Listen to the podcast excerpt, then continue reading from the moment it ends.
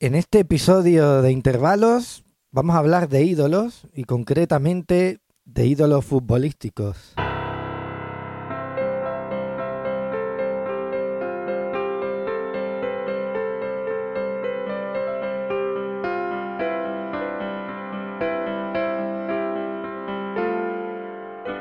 Soy Daniel Jándula, bienvenidos.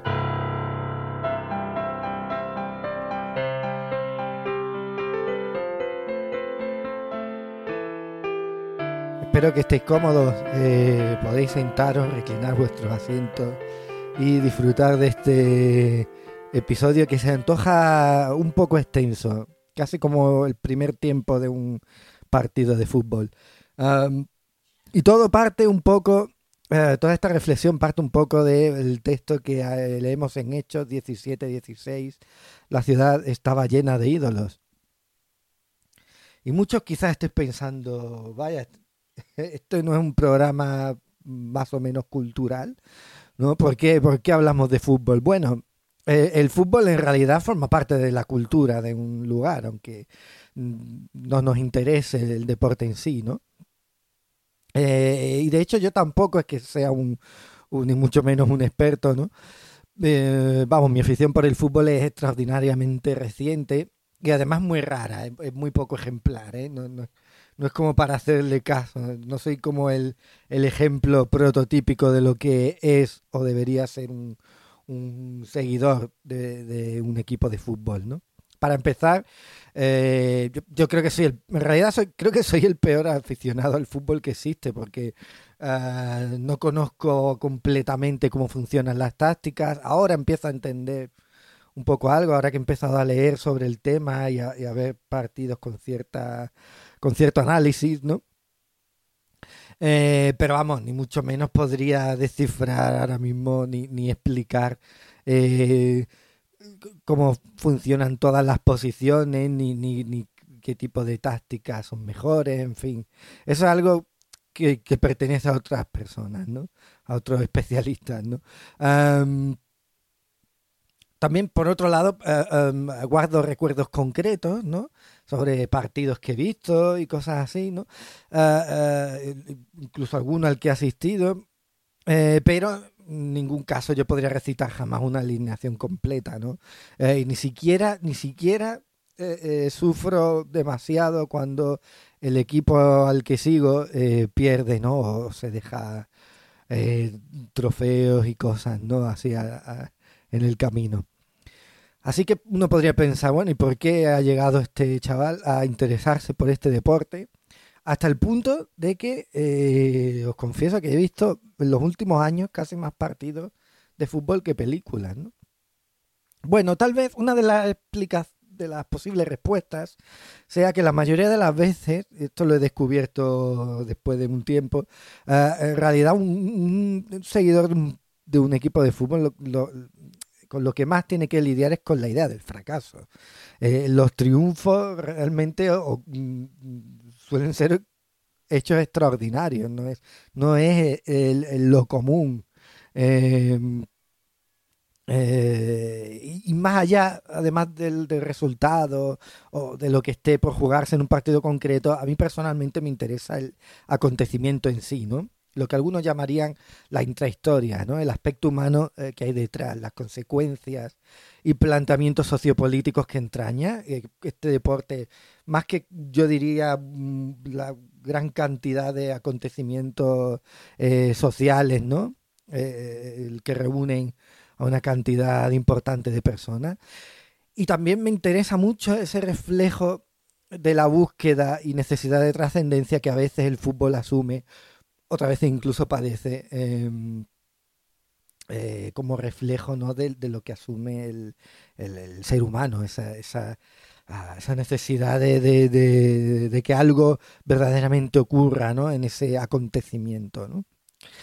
Así que eh, cuando uno establece una comparación entre fútbol y religión, puede que esa eh, comparación no sea perfecta, de hecho creo que no lo es, Ah, pero no podemos decir que no sea acertada totalmente. Tanto es así que los críticos con este deporte, ¿no? Eh, los que reniegan de él y, lo consideran una tontería, eh, es curioso que muchas veces emplean prácticamente las mismas expresiones, la misma terminología que los autodenominados escépticos emplean principalmente con la fe cristiana. Eh, por otro lado, un campo de fútbol envuelve mm, tantas almas como una catedral, ¿no? Eh, un partido de fútbol tiene mucho de ritual. Y también, por desgracia, y, aquí enlazamos un poco con el texto de hoy, a, un, acontecimiento como el del fútbol eh, trae muchos ejemplos de idolatría, ¿no?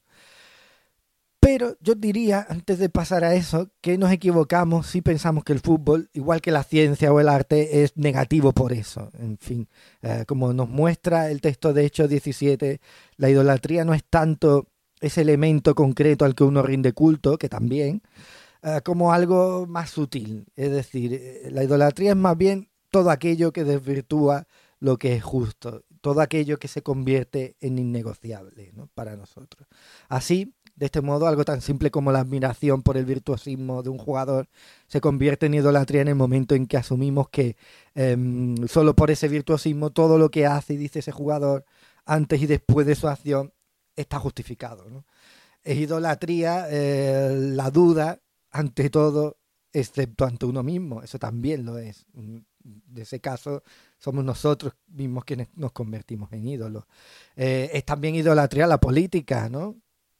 Eh, o es idolatría la cultura, cuando depositamos en ella toda nuestra esperanza. Hasta un concepto abstracto puede ser eh, un factor eh, susceptible de ser idolatrado. ¿no?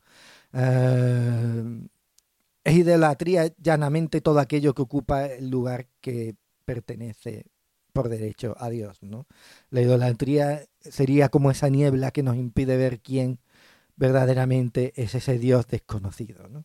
Que, al que se hace mención en Hechos 17. Por eso, cuando uno despeja el elemento de la idolatría y va a lo esencial, lo que descubre es que el fútbol real no es más que un relato, ¿no? que un relato que provee de una mitología propia a un Olimpo repleto de deidades. Por eso yo creo que ha llegado a interesarme esta disciplina, aunque, eh, aunque no haya sido más que aunque no haya sido eh, al final, sino en mi vida adulta, ¿no? Aunque de pequeño tengo algunos recuerdos y, lo veía bastante, pero eh, digamos que entre los 15 aproximadamente y los 26, mm, 27 años, eh, eh, hay una bruma en la que mm, no tenía interés ninguno por, el, por este deporte, ¿no? Ah, como relato, el fútbol tiene un planteamiento, tiene un nudo, tiene un desenlace, con todos sus diferentes momentos, sus peripecias y sus estados de ánimo. Un partido cualquiera, por muy poco que esté en juego, ya plantea de por sí un conflicto eh, y una estética. Y su resolución se titula gol, eh, o se denomina gol. Eh, una de las razones por las que volví a engancharme con, con, ver partido de fútbol fue una novela, un libro que de Nick Horby, uno de mis escritores favoritos. El libro se titula Fiebre en las gradas y recorre la vida de un hincha del Arsenal, el, propio Horby, Nick Horby es un socio del, club Gunner, ¿no? Y bueno, paralelamente a una serie de partidos de mayor o menor importancia vemos el recorrido de, este personaje, ¿no? Y, y, es muy curioso porque en este libro se traza muy bien el paso de la infancia a la madurez y también se describe de un modo eh, portentoso. Eh, el descubrimiento de que la vida es mucho más compleja de lo que parece, ¿no? Que la vida está tan llena de frustraciones, de fracasos, de pequeñas conquistas también, eh, del mismo modo que el deporte al que uno puede acabar dedicando sus fines de semana.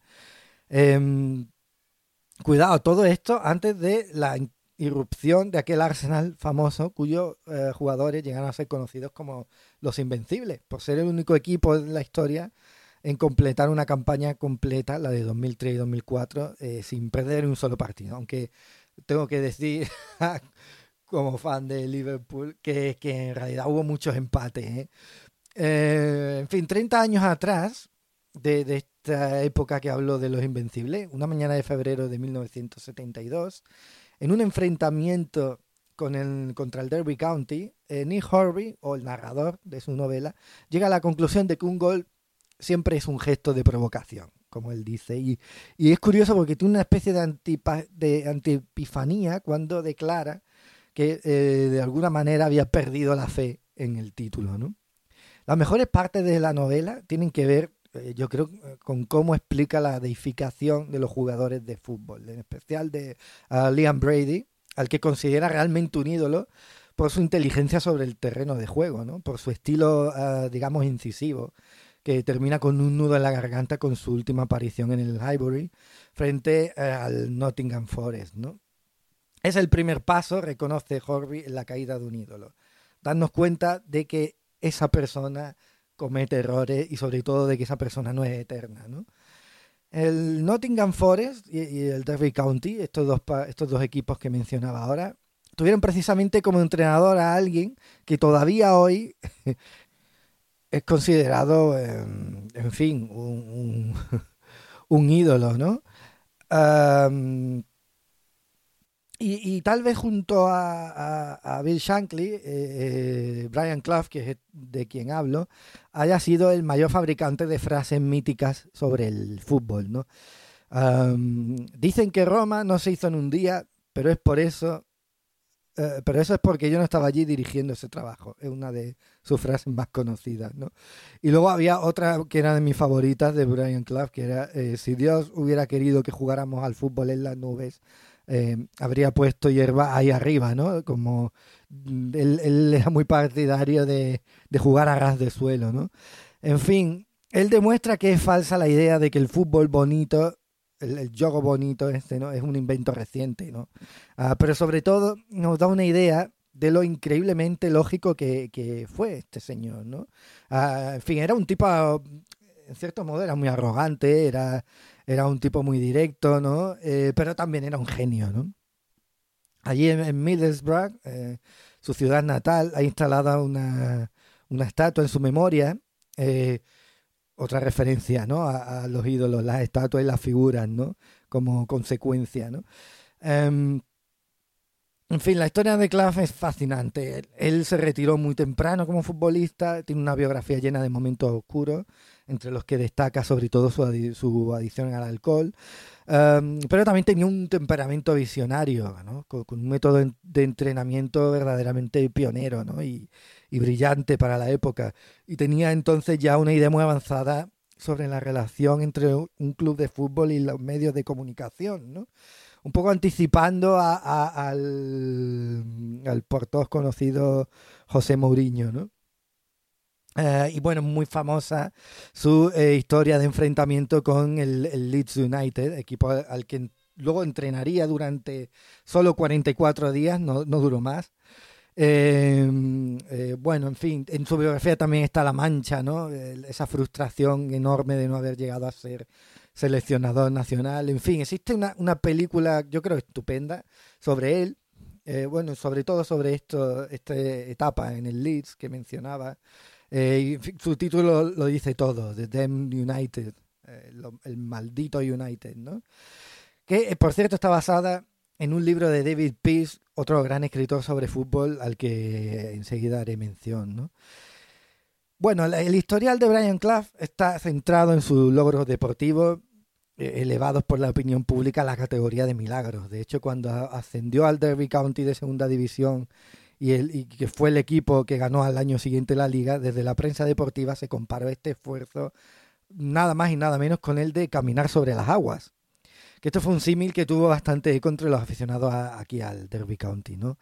Y eh, curioso lo que respondió, ¿no? Decía, caminar sobre el agua. Dice, bueno, supongo que mucha gente estará diciendo que en vez de caminar sobre ella, tal vez debería haberla tomado más en mi bebida. Y, tienen toda la razón, ¿no? Pero luego, luego haría referencia a su autobiografía de 2002, y es que los ídolos no hacen milagros, aunque sepan, eso sí, imitarlos muy bien.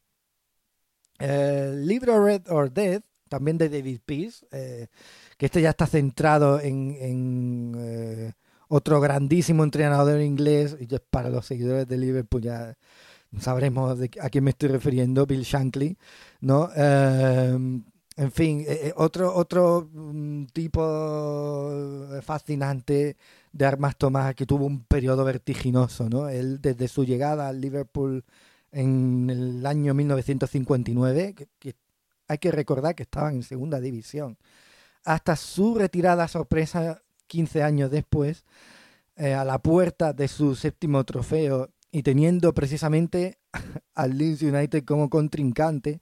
En fin, eh, este tipo, Shankly, era al contrario que Clough, era un revolucionario más discreto, ¿no? Aunque igual, como digo, igualmente eh, fascinante. Él contagió al vestuario de una forma primitiva de organización socialista. Al mismo tiempo se declaraba cristiano y era un aficionado a la, a la poesía de Robert Burns. Em, este libro, Red or Dead, explica muy bien lo que significa seguir al club instalado junto al Mercy, ¿no? Por supuesto, el, Liverpool tiene su propia mitología, el propio Shankly, ¿no? Y, yo, creo que Jürgen Klopp, su actual entrenador, va, siguiendo los pasos, ¿no? Ah, y bueno, es un club que tiene tanta ambición como cualquier otro club inglés, ¿no? Pero eh, es curioso que la historia eh, que, escoge contar David Peace está más articulada a través de las derrotas y, em, y a través de las poquísimas abstracciones que, ya le quedan a un deporte cada vez más inclinado a la precisión. Tal vez por esto yo creo, eh, eh, me he ido aficionando a las desventuras y virtudes del equipo de Anfield. ¿no? Una de las pocas cintas en VHS que conservo es la grabación de un Liverpool 3 Arsenal 6 que encajamos los Reds el 9 de enero de 2006. Este es el día en el que yo me hice seguidor del Liverpool. A saber por qué recuerdo ese partido con tanta claridad. ¿no? Para la mayoría de los seguidores, si les pregunta, pues fue una humillación histórica eh, en el torneo de la Carling Cup. Eh, prácticamente para todos una derrota inconcebible, ¿no? Imposible, dado que el equipo, dado que Liverpool no había recibido seis goles en su campo desde 1930. Pero para la mayoría de personas eh, que vimos ese partido por televisión, ah, no, no fue eh, simplemente un partido cualquiera de la Premier League. Y en mi caso personal, lo que supuso fue la explosión de una afición a este club que ya trasciende mi interés por el propio deporte. De hecho, ahí estamos escuchando de fondo eh, alguna narración de, varios de los goles, que, de los nueve goles que sucedieron en aquel partido.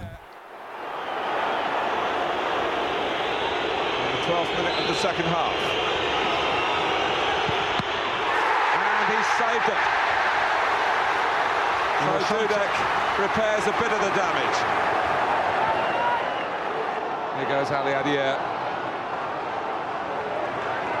He's had a bit of a, a lean time, certainly as an Arsenal player. He's been out on loan. Oh, Julio Batista from further out does uh, find the bottom corner and he has got his hat-trick. And he's A menudo cuando, cuando me preguntan, yo, yo siempre me refiero a, este encuentro, ¿no? Cuando tengo que hablar de mi afición por el Liverpool, siempre, siempre hablo de, este partido, porque mm, eh, eh, eh, fue increíble ver cómo, cómo el, equipo seguía encajando gol tras gol, gol. O sea, en el segundo tiempo llegaron con un 1-4 eh, eh, de hecho, llegaron, llegó en aquel entonces era Dude, el portero, y, llegó a parar un, penalti también, ¿no? O sea que podría haber sido un, resultado todavía más amplio, ¿no? Una diferencia todavía más humillante. Pero, pero fue, para mí fue hipnótico ver cómo estos señores, o sea, recibían un gol detrás de otro y seguían intentándolo. Y veía, a Gerard, al, gran Gerard, al capitán, eh, incluso marcando un gol. Em, veía goles de falta que parecía que de ahí no salía nada y, cómo sacaban eh, ocasiones, ¿no? Eh, unas detrás de otras. O sea, para mí fue realmente hipnótico ver cómo, cómo, cómo, cómo se enfrentaban a esta, a esta flagrante derrota, ¿no? Y, y, eh, claro, em, al final es esto, ¿no? Al final es es partir de, cómo encajas tú la derrota, y cómo encaja, en cierto modo, la desgracia. El Liverpool no es un equipo realmente, aunque tenga muchos títulos, eh, bueno, todavía ninguno de Premier League en el momento que grabo esto. tiene seis eh, Copas de Europa y tal, pero tampoco es, el, con toda su historia, tampoco es, eh, es el equipo que más haya deslumbrado, yo creo, ¿no? Y esto, no sé, algún seguidor del, del, club puede que, me llame la atención, pero yo lo veo así. De hecho, en realidad, el Liverpool es un club más bien marcado por la tragedia, ¿no? Ah, y me remito sobre todo a aquella avalancha en el estadio en Hillsborough en 1989, en la que murieron 96 personas, ¿no? Ah, ah, que fue un, culpa en realidad de la deficiente seguridad del estadio y no, como indicó la policía entonces, una irresponsabilidad de los hinchas, ¿no? Ah, con ese acontecimiento tan tan grave, tan tan triste, se, hizo evidente que, aunque el fútbol trae recompensas evidentes, en, su categoría de ídolo, el fútbol nunca podrá rehacer lo que ya se ha perdido, ¿no? De, eh, vamos, en oposición a, cómo Dios sí que, sí que puede rehacer todo eso. ¿no? Y de eso es de lo que irá el próximo episodio, el segundo tiempo, la segunda mitad de este intervalo.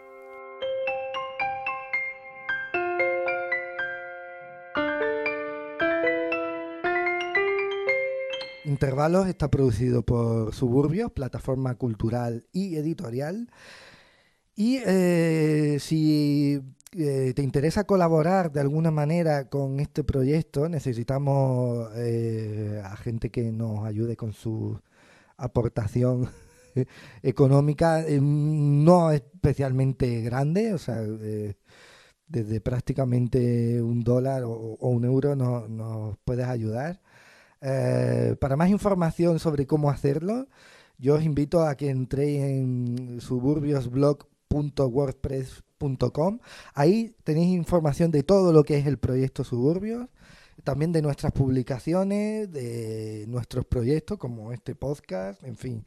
Ahí hay información de todo y también sobre cómo eh, puedes ayudarnos a, crecer y, a, producir eh, material como este y como otros tantos, otros muchos que tenemos en mente. Muchas gracias por escuchar y nos escuchamos en el próximo intervalo.